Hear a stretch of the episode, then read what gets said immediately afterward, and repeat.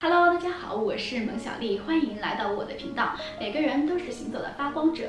今天呢，我想要跟大家谈一谈关于内向者的表达这个话题。内向者与外向者的定义，并不仅仅是取决于表象的他的性格特征。比如说，对于内向者而言，他更多的是需要通过和自己的独处来获得自己内心的一种安定。比如说，他喜欢一个人做饭，一个人看书，呃，一个人写作。做等等，他是通过这样的方式让自己呃体内的能量能够更好的修复与调整，而我们通常定义的外向者，他是通过别人打交道，或者说跟别人的一些呃链接，来更好的获得自己的能量。对于内向者而言，可能大家往往会觉得啊，这个人呃不善言谈，比较的内向。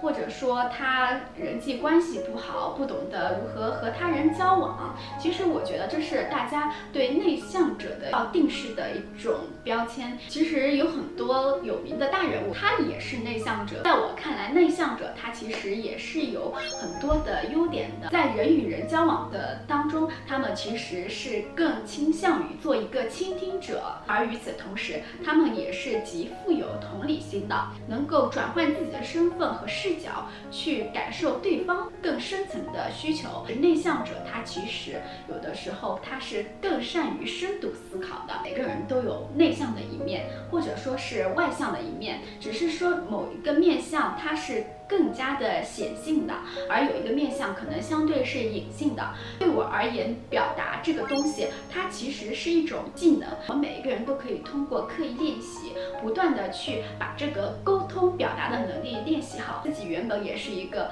呃不擅长呃公众演讲的人，也是一个不是很喜欢看镜头的人。但是我觉得我自己就是不断的去突破自己的舒适圈，不断的去练习。其实有一天，我们也能够在镜头面前很好的去表达自己的观点，去分享自己想要去分享的东西。同时，也给大家安利一本书，叫做《华顿商学院给内向者的表达课》，告诉大家，呃，内向者如何也能学会更好的表达，如何凸显自己的优势，如何在职场啊、工作生活中，嗯，让人眼前一亮。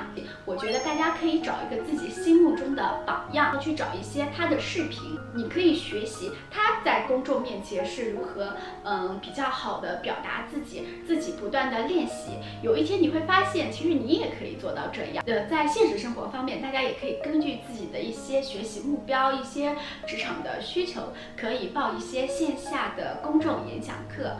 可以找一位比较专业的老师，呃，来练习如何公众表达。然后通过一次一次的练习，你会发现自己好像没有那么恐惧了。你也可以，呃，向呃更多的人分享你自己的故事。希望更多的内向者。不要在乎别人的眼光，突破自己的舒适圈，用自己的方式重新定义自己。有一天你会发现，其实你远比自己想象中更优秀。那今天的分享就到这里了。如果你也喜欢我的视频，欢迎关注我的频道，一键三连哟。我们下个视频再见，拜拜。